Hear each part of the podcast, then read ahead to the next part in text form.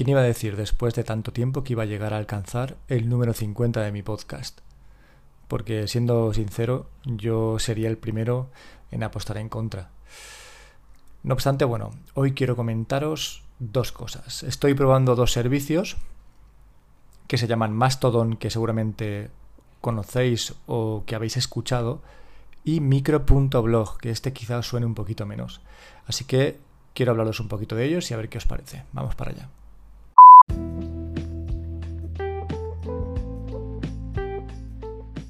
Y quiero empezar hablándoos de Mastodon. Mastodon es una alternativa libre y sobre todo descentralizada a Twitter. Mastodon nació en 2016, en octubre, se cumplen ahora dos años desde que salió a la luz y he estado probándola durante las últimas dos semanas a raíz de varios artículos que han aparecido en algunas páginas web y también un poco de casualidad, buscando huir de Twitter, huir de este Twitter que a veces se vuelve un poco cansino con tanto retweet de mierda o tanto autobombo o mm, censura cualquier usuario, cualquier palabra que no entre dentro de su de su normativa, ¿no? Entonces decidí empezar a buscar información sobre Mastodon y abrirme una cuenta. Pero una vez que vas a abrirte una cuenta te das cuenta de que las cosas no funcionan igual que Twitter. Y cuando llevas tantos años acostumbrado a que las cosas funcionen de una manera, que te cambien la forma de funcionar te afecta. Y me siento bastante perdido todavía. Veo que poquito a poco voy comprendiendo mejor cómo funciona pero la sencillez que me da Twitter no me la da igual Mastodon. ¿Y por qué os digo esto? Bueno, Mastodon funciona por instancias. Es decir, tú cuando te vas a registrar, no existe una página general que sea mastodon.com en la que tú metes tu correo, metes tu usuario y tu contraseña y ya tienes acceso a todas las instancias. Esto no funciona así. Digamos que cada instancia es un servidor, y cada servidor lo gestiona un administrador.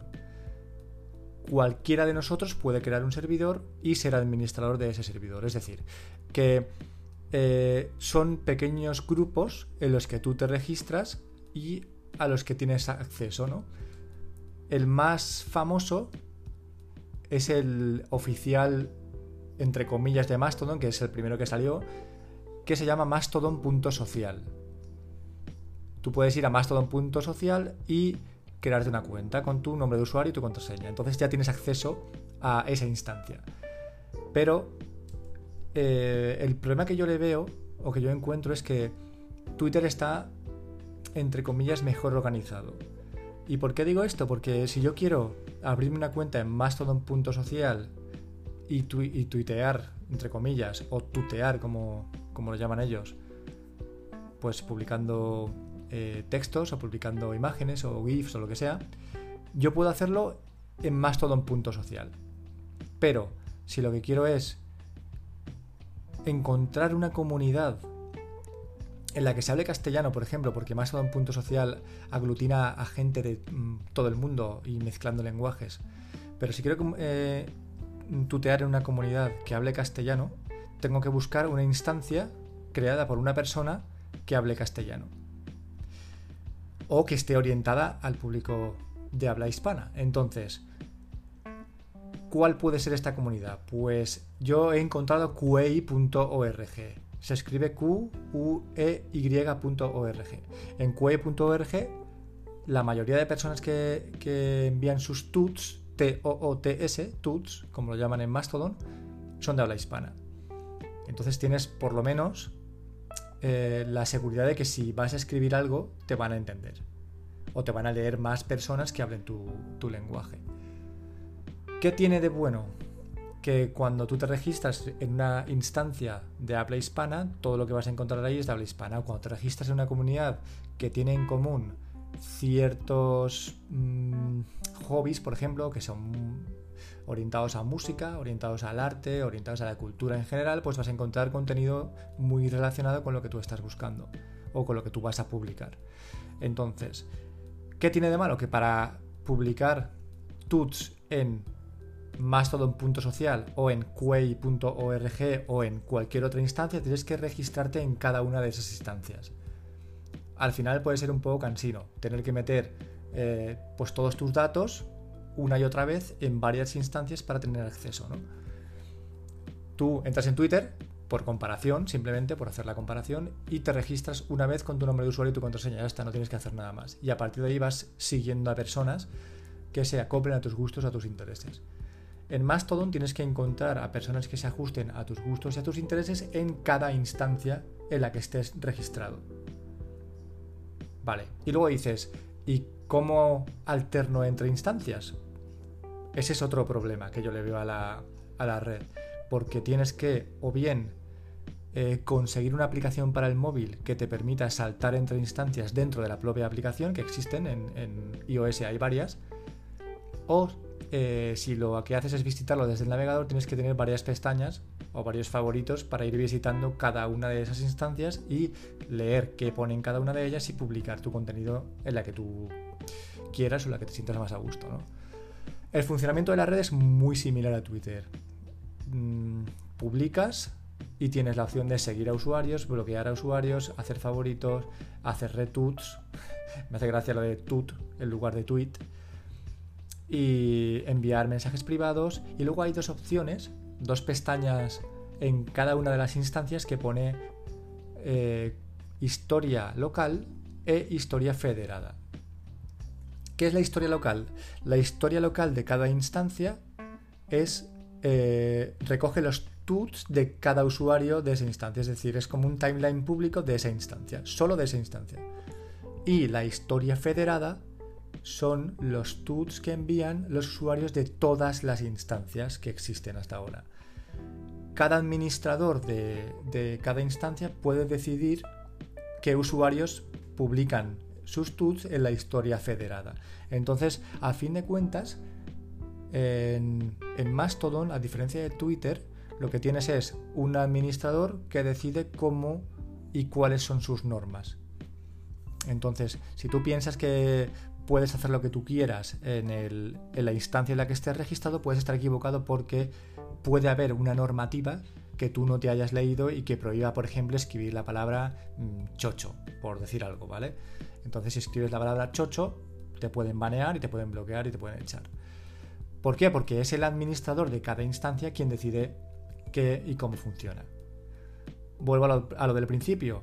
Eh, si algo hay interesante en Mastodon, aparte de cosas que voy a comentar ahora, es que cada persona puede crear su propia instancia. Es decir, yo puedo hacer un grupo de eh, escuchantes de podcast de Reality Bytes y reuniros a todos en la instancia Reality Bytes. ¿Vale? Entonces a partir de ahí podemos eh, usarlo como un foro, como un chat interno, como un Twitter personalizado. Esto por un lado. Y luego, eh, ¿Por qué es interesante Mastodon? Bueno, mm, lo que más se lanza ahora y lo que más se comenta es que no hay censura, no hay publicidad, son dos cosas interesantes, y que hace uso de software libre. Esto puede ser muy guay para gente muy metida en el mundo del software libre, pero yo creo que la gente normal mm, le da exactamente lo mismo. Sí que puede ser más interesante para la gente normal y para que lo entienda, decirle que al ser software libre, o sea, software libre, eh, hay unas garantías que no se cumplen con el software privativo como el de empresas privadas, ¿no? Pero bueno, a, nivel de cuentas, o sea, perdón, a fin de cuentas, lo que quiere la persona, pienso yo, es que la aplicación sea fácil de usar y que haya gente con la que poder interactuar. Y bueno, esto más todo lo cumple a medias. Las aplicaciones son muy similares a Twitter, ahí no hay ningún problema, pero el tema de la gente es un poco más complicado. ¿no? Os recomiendo que le echéis un vistazo a, la página de quay.org, que os deis de alta ahí y que empecéis a probar Mastodon y a ver qué os parece.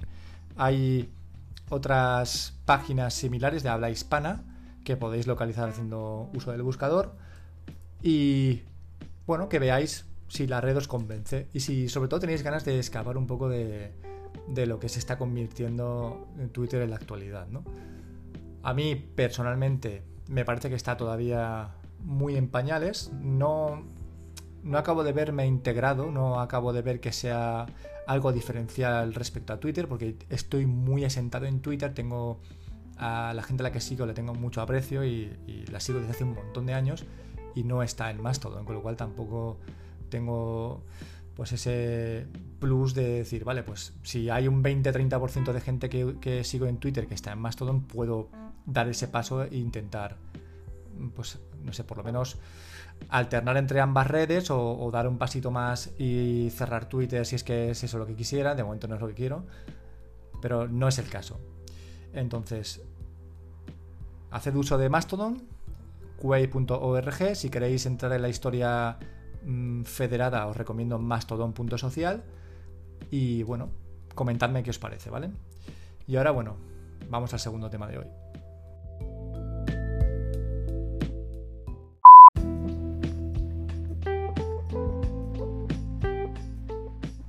Segundo punto del podcast de hoy. Os quiero hablar de micro.blog. Y os quiero hablar de esta página porque la llevo probando también 15 días. Te da 15 días de servicio de prueba gratuita y viene a ser la...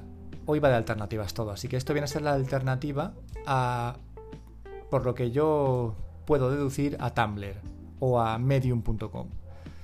Y también adquiere algunas funciones de Twitter. Por ejemplo, en micro.blog tienes la opción de cada vez que vas a postear o a escribir algo, escribir un texto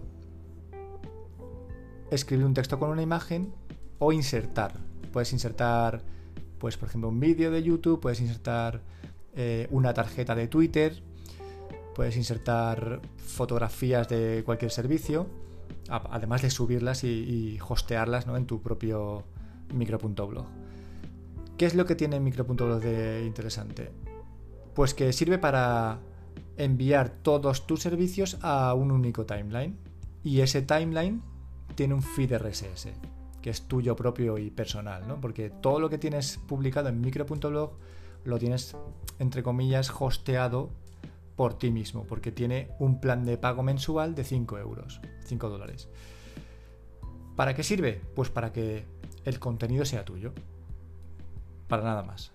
Además, ofrece la herramienta de alojar audio. Y si eres podcaster, puedes subir tus podcasts a micro.blog. Y desde ahí, con el feed que te proporciona la página, enviarlo al resto de agregadores.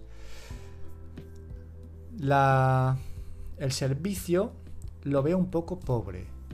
Y siempre comparando con el resto de servicios, ¿vale? Por ejemplo, en Tumblr tienes un montón de opciones de posteo o de publicación. En Medium tienes un montón de opciones de publicación, aparte de, de formateo, ¿no? De, de los textos. Aquí tienes la opción de utilizar Markdown, que yo personalmente no tengo ni idea de cómo, de cómo se utiliza, pero a la gente que sepáis usarlo igual os, os interesa. Pero el resultado, es decir, tu, tu, página, en mi caso podéis echar un ojo a heyazonin.micro.blog para ver exactamente de qué se trata, pues yo creo que queda un poquito pobre. Queda un poquito pobre porque no es muy visual, es más bien muy minimalista, muy sencilla, no tiene eh, grandes, pues, como os diría, grandes gráficos, ni simplemente es un timeline con lo que ha sido publicando, texto, fotos, eh, enlaces, lo que haya sido publicando, pero muy lineal, ¿no? No hay nada que destaque, no, no sé, no me convence demasiado. Y si además a esto le añadimos que hay un plan de pago, pues me convence menos, porque servicios como medium.com o como Tumblr creo que aportan más, creo que te dan más oportunidades de ser creativo. Creo que las comunidades que hay en Tumblr y en Medium son infinitamente más abiertas y grandes que las que puedas encontrar en, micro, en micro.blog, porque además es complicado de, encontrar gente. Y sobre todo, opino que no hay, no hay color en cuanto a, a las herramientas de publicación. La herramienta es interesante, supongo que si tienes muchos servicios puedes aglutinarlos todos aquí y desde ahí lanzar un feed, pero no le auguro demasiado el futuro como no como no plantea algún cambio, ¿no? aparte de, eliminar la barrera de la suscripción, porque si ofreciera por esos 5 euros o 5 dólares al mes, ofreciera herramientas diferenciales con el resto de, competidores, quizá tendría una oportunidad más, más sencilla, pero no veo que las esté ofreciendo y probablemente cuando termine mis 15 días de prueba simplemente lo dejé de morir o lo de de baja si es que existe la, opción de darlo de baja fácilmente. Con esto termino el podcast de hoy. He echado un vistazo a mastodon.social, a quay.org y a realitybytes. Perdón, heyazorin.micro.blog. Son los dos servicios que he probado. Si os convencen, me lo comentáis y ya sabéis, en las notas del episodio tenéis mis datos de contacto.